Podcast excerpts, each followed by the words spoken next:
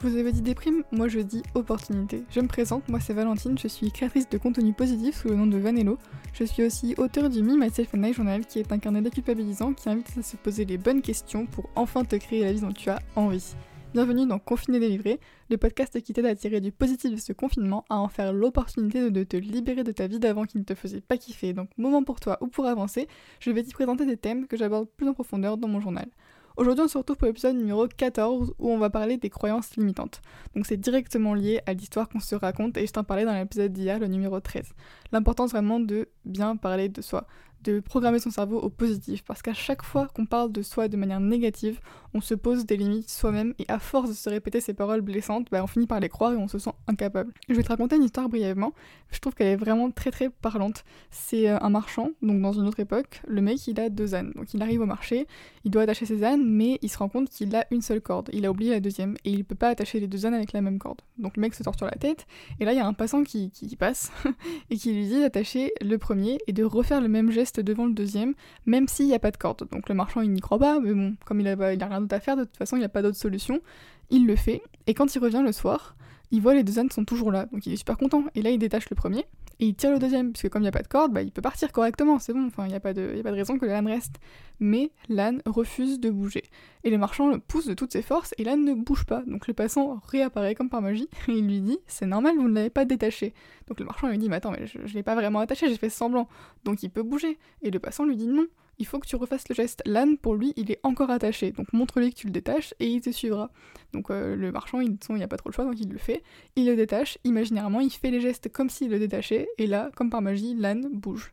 Donc je trouve vraiment cette histoire, elle est vraiment frappante parce qu'on passe notre temps à se mettre des barrières tout seul et on y croit tellement fort qu'on n'est pas capable de les dépasser. On a l'impression qu'on est attaché, on a l'impression qu'on n'est pas capable de lancer ce projet, de demander de l'aide à, telle personne, ou de dire ceci ou cela et on y croit tellement qu'on est incapable qu'on essaye même plus de le faire. Et on croit à ces limites qu'on s'est auto-infligé. Donc oui, c'est parce qu'on a été élevé comme ça et nos parents ont eux-mêmes été élevés comme ça et ainsi de suite. Donc il n'y a pas à s'en vouloir de penser comme ça, on n'est pas coupable de notre passé. Par contre, on est responsable de notre futur. Nous avons le choix de nous dire aujourd'hui, je décide que je suis capable. Aujourd'hui, je décide que je peux le faire. Aujourd'hui, je décide que je mérite d'y arriver. Et encore une fois, ça se fera pas en soufflant dessus en 5 minutes parce que ça fait déjà 15, 20, 30, 40 ans qu'on se respecte plus et qu'on répète ces croyances limitantes et qu'on s'interdit nous-mêmes d'en sortir pour tout, un tas de peurs et de raisons inconscientes qui, qui nous sont propres. Mais vraiment, en prendre conscience, c'est la première étape. Prendre conscience que ça dépend de nous, de se dépasser ça. Alors oui, tu peux te dire c'est pas ma faute si j'y arrive pas, oui, tu peux toujours te trouver un tas d'excuses, et on passe, tous par là. Moi, la première, vraiment, il y a encore 4 ans, j'étais clairement jalouse de toutes les personnes qui réussissaient artistiquement, parce que j'étais persuadée que c'était totalement impossible pour moi. Et en fait, je me posais même pas la question de si un jour je pourrais y arriver, c'était tout simplement impensable pour moi d'un jour peut-être y croire. Parce que pour moi, c'était pas socialement acceptable dans les codes que j'avais, et ça, ça me rendait vraiment hyper mauvaise parce que vraiment pour moi tous les youtubeurs c'était juste des gens pour qui c'était trop facile. Genre le mec se marre et ça marche. Non mais lol, c'est juste de la chance. Et ça vraiment c'était l'histoire que je me racontais et qui me faisait mal parce qu'au fond de moi j'avais envie de m'amuser, j'avais envie de créer, de divertir les gens en kiffant.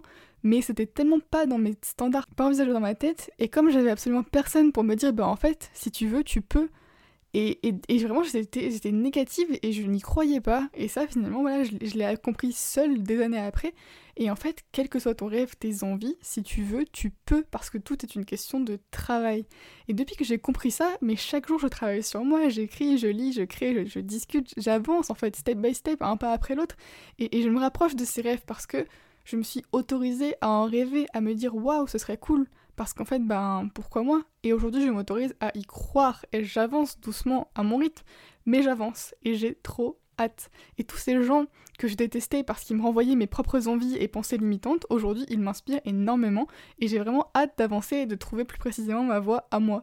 Donc tout ça pour te dire qu'en fait tu as le choix. Certains choix sont plus évidents que d'autres. J'aime bien cet exemple, c'est quand, euh, quand tu as envie d'aller aux toilettes, en soi tu as toujours le choix tu pourrais faire sur place. C'est possible, c'est juste que bah, chaque choix a une conséquence et que donc bah, pour éviter tout un tas de conséquences, de problèmes annexes, là en l'occurrence tu fais le choix de bouger et d'aller aux toilettes. Mais concrètement, il n'y a rien qui t'y oblige, tu pourrais faire le choix. C'est juste qu'il aura des conséquences. Et cet exemple, il peut vraiment te sembler stupide, mais c'est vraiment pour te prouver qu'on a toujours le choix et que chaque choix a des conséquences et à toi de faire les choix qui te semblent les meilleurs pour toi.